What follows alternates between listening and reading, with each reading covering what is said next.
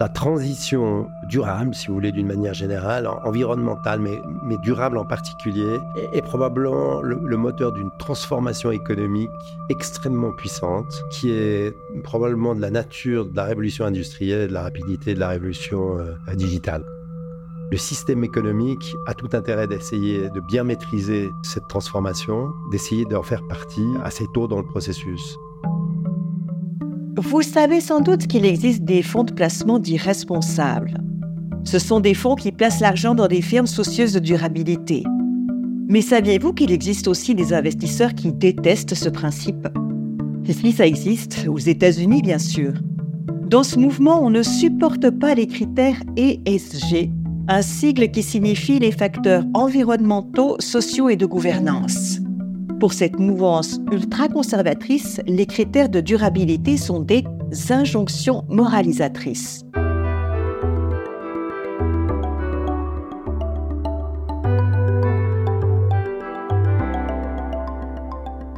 Je m'appelle Mary Vacaridis et ensemble, nous explorons les enjeux de la finance durable. Aujourd'hui, nous allons parler du retour de bâton américain, une fronde qui s'élève contre les efforts en faveur de la durabilité. Ce courant de la droite républicaine soutient les énergies fossiles et il fait barrage aux critères éthiques. Pour décrypter ce phénomène, je vais rencontrer Patrick Audier. Ce banquier genevois a été, pendant 36 ans, associé gérant du groupe Lombard Odier. En 2019, il a fondé la conférence annuelle Building Bridges pour la transition vers un système financier durable et il préside l'organisation Swiss Sustainable Finance qui réunit les acteurs du domaine. Pour lui, ce retour de bateau américain, ce n'est pas uniquement quelque chose de négatif, c'est aussi un indice que la cause gagne en importance au niveau global. Alors je dirais que d'une manière générale, c'est finalement un signe que ce sujet est en train de prendre de l'importance que d'avoir des réactions qui peuvent être un peu négatives. Donc, euh, je, tournerai la, la, réalité plutôt dans un sens de dire il y a de l'espoir que de dire il y a du désespoir. Et je dirais le fait qu'il y ait des critiques qui maintenant euh, se mettent à se formuler, notamment aux États-Unis. Elle, est révélatrice du fait que, au fond, ce débat amène un certain nombre de contreparties à penser que s'il se développe, ce sera en leur défaveur. Et c'est ça qui est assez intéressant finalement. Qui peut craindre, entre guillemets, l'illustration ou euh, en tout cas la, communication de plus en plus marquée d'objectifs qui vont dans le sens de faire attention à, où va notre planète et comment se comporte notre modèle économique vis-à-vis -vis de notre planète? C'est là qu'il est intéressant de voir d'où viennent au fond ces vents contraires Personnellement, moi, je perçois un vent contraire assez fort venant du fait que ce qu'on peut qualifier de, du narratif du développement durable est encore assez faible d'une manière générale. Soit il est trop scientifique, on a besoin et on doit avoir un cadre scientifique très clair, mais s'il est trop scientifique, se limite à ceux qui sont sensibles à la question scientifique et probablement se comprend moins bien par ceux qui en sont plus éloignés soit il est politique. Et entre deux, il y a toute la réalité du citoyen de la citoyenne. Et dans certains États, dans certains pays, le citoyen et la citoyenne, il ou elle a euh, dix autres priorités avant celle de savoir si oui ou non il doit changer son comportement, changer sa façon de produire, ou même demander à son entreprise d'arrêter de, faire comme ils font aujourd'hui, de changer leur mode de production, au risque de se voir être perçu comme critiquant l'employeur et donc prendre un risque même d'emploi à la. Euh, le risque d'emploi étant lui-même encore plus large, puisque si par hasard ces critiques face à des modes d'opérer de, certains acteurs économiques euh, devenaient euh, au fond acceptables par la majorité, ben, ça voudrait dire qu'on pourrait mettre à risque dans certaines régions, certaines industries, avec des collatéraux, comme on dit malheureusement, extrêmement importants et difficiles à supporter sur le plan par exemple social. Donc je pense que ça, c'est une des raisons qui explique ce vent contraire. Et je pense qu'une de, nos responsabilités, ceux et celles qui sont plus proches de ces questions, c'est d'essayer de mieux en mieux expliquer pourquoi, au fond, cette transformation qu'on appelle de nos voeux, globalement, que ce soit dans un secteur ou dans un autre, une transformation qui doit amener un bien-être supplémentaire, des conditions, entre guillemets, de vie euh, supérieures, si vous voulez, aux citoyens moyens et non pas euh, uniquement des coûts ou des contraintes, comme on le perçoit trop souvent. Cette tendance peut-elle se développer au-delà euh, des États-Unis, par exemple? Je pense que oui. Cette crainte qu'on peut avoir euh, face au changement qui est devenu nécessaire, eh c'est une crainte qui peut être parfaitement euh, légitime dans beaucoup d'autres régions du monde, qui n'ont peut-être encore moins les moyens que les États-Unis de pouvoir pallier ces, contraintes éventuelles à court terme par lesquelles il va falloir passer pour changer. Donc je pense que c'est pour ça que nous devons arriver à mieux expliquer. Et c'est aussi, aussi pour ça que nous devons dépolitiser, je trouve personnellement, la question du développement durable, euh, qui a été traditionnellement plutôt du côté de la gauche et qui, euh, au fond, euh, n'a plus rien de partisan aujourd'hui. C'est une cause générale. On parle du bien commun. Le bien commun, dans le sens du climat, bah, c'est la température et sa hausse maximum à laquelle on peut concevoir d'arriver avant de souffrir de manière fatale. Pour la nature, ce sera d'autres types de critères comme la biodiversité et tout ce qu'elle amène à la survie des populations, même humaines. Expliquer, dépolitiser, voilà des principes de base pour faire avancer les choses selon Patrick Audier. Mais il ne limite pas sa critique au milieu américain hostile à la durabilité. Il estime que les tenants de la transition ont aussi du chemin à faire. Les uns et les autres s'affrontent dans un clivage gauche-droite, un conflit qui entrave le règlement de la crise. Je disais que ce retour de bâton est, à mon avis, un signe de, quelque part, maturation de ce débat. Et donc, euh, je pense que c'est une étape. Il va falloir euh, argumenter pour pouvoir, euh, quelque part, dire qu'il est injuste d'exclure des entreprises d'appel d'offres tout simplement parce qu'ils ont une position environnementale active.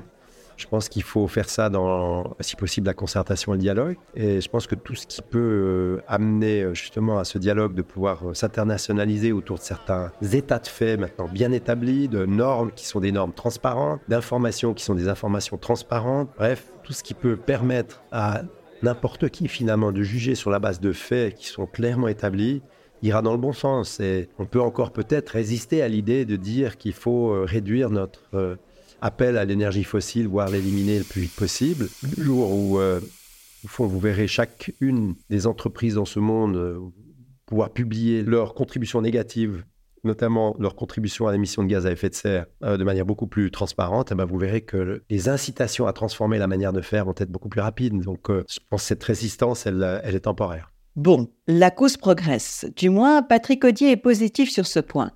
Une chose est certaine, ces dernières années, les capitaux investis selon les principes durables ont fait un bond pour grimper à 30 000 milliards de dollars. C'est énorme. Dans l'intérêt du climat, on ne peut que s'en réjouir. Maintenant, il reste des obstacles à lever.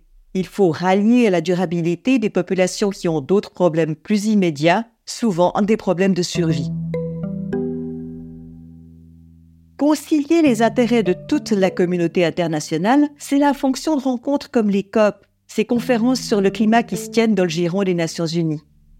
Patrick Audier évoque la COP 21 qui a eu lieu en 2015. Ce sommet a été un jalon essentiel. C'est là qu'a été décidé l'accord de Paris, un accord signé par 196 pays.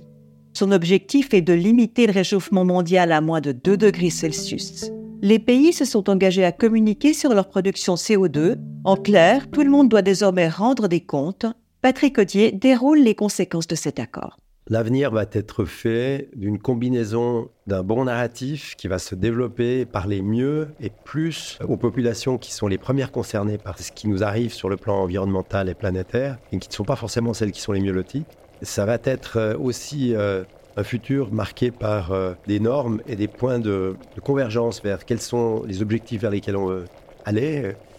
Vous avez vu le nombre d'années qu'il a fallu pour se mettre d'accord pour arriver à un objectif de 1,5 à 2 degrés Celsius d'augmentation de la température au-dessus de l'ère pré-industrielle euh, dans un délai de temps relativement limité, avec toutes les têtes scientifiques bien faites qu'on a dans le monde pour y arriver.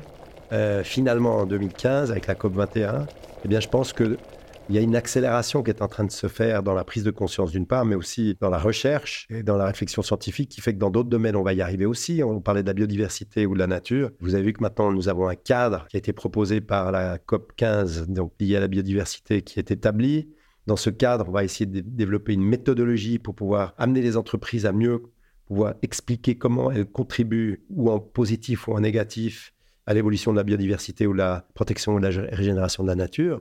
Le jour où elles le feront, je vous assure que ça va accélérer les changements de mode de faire d'une part, de demande et de perception de ces entreprises qui vous fournissent tant de choses qui sont aujourd'hui euh, aussi euh, peu propices à un développement durable.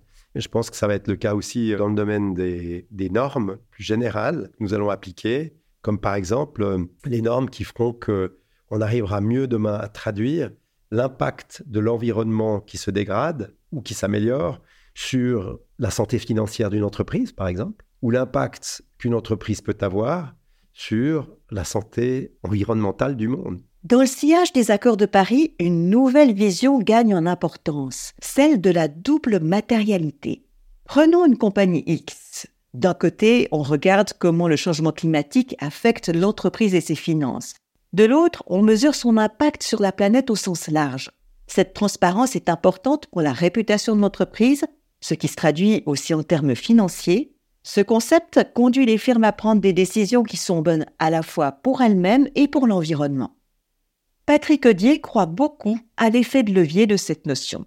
C'est ce qu'on appelle euh, en jargon la double matérialité. Cette idée d'essayer de bien comprendre les interactions de l'un vers l'autre et de l'autre vers l'un est en train d'entrer dans le système normatif, même comptable, qui va permettre de se retrouver, être tous d'accord sur le fait que tant de destruction de la nature par telle industrie ou tel acteur d'une industrie dans son domaine va coûter tant, tant à la société qu'à l'entreprise elle-même ou vice-versa, tant de contributions à la régénération de la nature, parce qu'il aura eu euh, rendu à la nature de ce qu'on doit lui rendre pour la régénérer, eh bien, va apporter à l'entreprise une valeur ou apporter à la société une valeur. Le très bon exemple, c'est aussi euh, le fait qu'on va devoir euh, fixer un prix sur des choses qui n'en ont pas aujourd'hui et qui font qu'on les ignore. Si la nature avait des, entre guillemets, une valeur perçue déjà une valeur perçue pour éviter de paraître uniquement matériel dans mon propos. Pas le, dire sous le plan du prix et de l'idée de pouvoir acheter à bon marché ou pas à bon marché. Ce que j'ai dit, c'est que si nous pouvions avoir une valeur qui se respecte dans les actifs fondés sur la nature, eh bien, probablement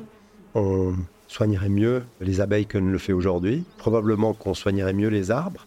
Mais ça ne veut pas dire ne pas les couper, ça veut pas dire, ça veut dire qu'on soignerait mieux la question de la forestation et de la peut-être reforestation.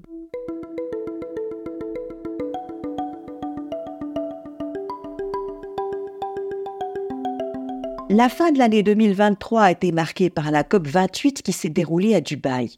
Les COP sont toujours très critiquées. On leur reproche de n'apporter aucune solution concrète, tandis que la situation continue de se dégrader. Cette COP 28, Patrick Audier y était et il se range du côté des optimistes. Pour lui, ces grandes conférences sont des occasions rares de réunir toutes les parties autour d'une table. On s'est plaint de cette évolution des COP qui n'amenait pas les moyens et les ressources, notamment pour les pays dits du Grand Sud, c'est-à-dire les pays émergents en développement, en suffisante quantité pour pouvoir leur permettre de faire face aux dommages qu'ils avaient vécus ou même d'adapter leurs économies, ou voire même de faire mieux, c'est-à-dire transformer leurs économies pour devenir des sources de solutions plutôt que toujours en souffrir. Eh bien, je pense que ces COP sont utiles sur ce plan-là parce que, au fond, finalement, c'est comme dans tous les domaines, la réflexion, au fur et à mesure qu'elle est répétée, qu'elle est entretenue, elle progresse. Voilà pour l'action des gouvernements. Reste que si les choses vont dans le bon sens, les processus sont très lents. À ce stade, j'ai envie d'interroger ce banquier sur le rôle du capital dans la cause de la durabilité. Est-ce que l'argent peut être un moteur plus important que les volontés politiques? Comment est-ce que les investisseurs peuvent accélérer la transition climatique? En financier, Patrick Odier voit un fort potentiel dans le système économique la transition durable, si vous voulez, d'une manière générale, environnementale, mais, durable en particulier, est, probablement le, moteur d'une transformation économique extrêmement puissante, qui est probablement de la nature de la révolution industrielle, de la rapidité de la révolution euh, digitale. Euh, pour combiner un tout petit peu des images et vous dire par là que si c'est le cas, le système économique a tout intérêt d'essayer de bien maîtriser cette transformation et euh, d'essayer d'en faire partie et assez tôt dans le processus. Et donc, on est en plein dans cette transformation aujourd'hui où, euh, comme je vous expliquais, on passe d'un monde qui est un monde de gaspillage, un monde de produits inutilement produits, euh, insuffisamment utilisés, un monde qui contribue euh, beaucoup à plutôt polluer qu'à dépolluer, et puis un monde qui est un monde qui crée plutôt des inégalités ou des iniquités qui n'en résout. Et donc si c'est le cas, il faut aller vers un monde qui est au contraire un monde qui est orienté vers moins d'extraction, une meilleure utilisation, plus d'efficience, un meilleur partage, une circularité quelque part, et puis euh, une volonté aussi d'inclusivité qui est supplémentaire. Et je crois que ces trois ou quatre euh, grandes définitions de ce que devrait être le monde par rapport à ce qu'il est aujourd'hui est source de transformation industrielle et donc d'investissement majeur. Donc oui, le capital va s'investir de manière très rapide et je pense d'ailleurs, pour répondre un peu à la question de savoir s'il ira plus vite que le politique, il a déjà été plus vite que le politique. Pour Patrick Odier, la finance agit donc comme un élément moteur de la durabilité. La rationalité économique incite les investisseurs à s'écarter des énergies fossiles, les solutions technologiques et numériques émergent une nouvelle révolution industrielle écologique pourrait en découler. C'est du moins son point de vue. J'ai écouté ses arguments et je m'interroge à nouveau sur ce retour de bâton américain. Est-ce qu'il s'agit d'un frein vraiment néfaste ou bien est-ce seulement une péripétie Juste un à-coup alors que les conditions de base sont là pour le sauvetage de la planète? Patrick Audier livre son analyse. Pour moi, le retour de bâton américain actuel, ce n'est pas un épiphénomène parce que, comme je crois l'avoir dit tout à l'heure, je pense que c'est une traduction du fait que le narratif, que l'explication n'est pas encore la bonne. Vous avez des gens intelligents dans des pays développés qui sont à même de pouvoir utiliser des très grands moyens, des grosses ressources pour pouvoir traiter les problèmes dont on parle, qui sont capables d'être complètement convaincus du contraire. On ne peut pas quand même accuser tout le monde d'avoir tort d'un côté et nous d'avoir raison partout de l'autre. Il y a quelque chose qu'on fait pas très très clair ou de pas très bien euh, dans ce domaine-là. Et probablement ce qu'on fait de mal, c'est d'expliquer pourquoi ce qu'on prétend être des vocations à changer le modèle économique va dans le bien commun de tout le monde et non pas euh, contre une entreprise ou une autre. Pour surmonter le retour de bateaux américains, il y a, selon Patrick Audier, quelques éléments clés à observer. Dépasser les clivages gauche-droite, concilier les intérêts des pays riches et des pays pauvres, mettre en valeur la nature en tant que solution et non comme ressource à piller. Je me dis que nous sommes là sur un terrain des plus consensuels. Comment être contre le sauvetage de la planète? Les solutions citées par Patrick Audier ne font que des gagnants. Les intérêts des uns et des autres convergent à moyen terme et la durabilité, c'est notre intérêt à tous, même celui des tenants du retour de bâton américain. Du moins, je l'espère.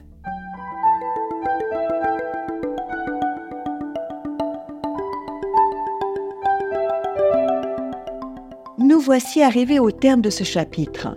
Dans l'épisode précédent, je vous ai raconté comment de grandes firmes se sont livrées à du greenwashing à une échelle massive. Et puis, nous nous retrouverons bientôt pour découvrir comment il est possible de rendre la finance plus verte. Un objectif qui demande des volontés fortes, parce que le chemin est pavé d'embûches.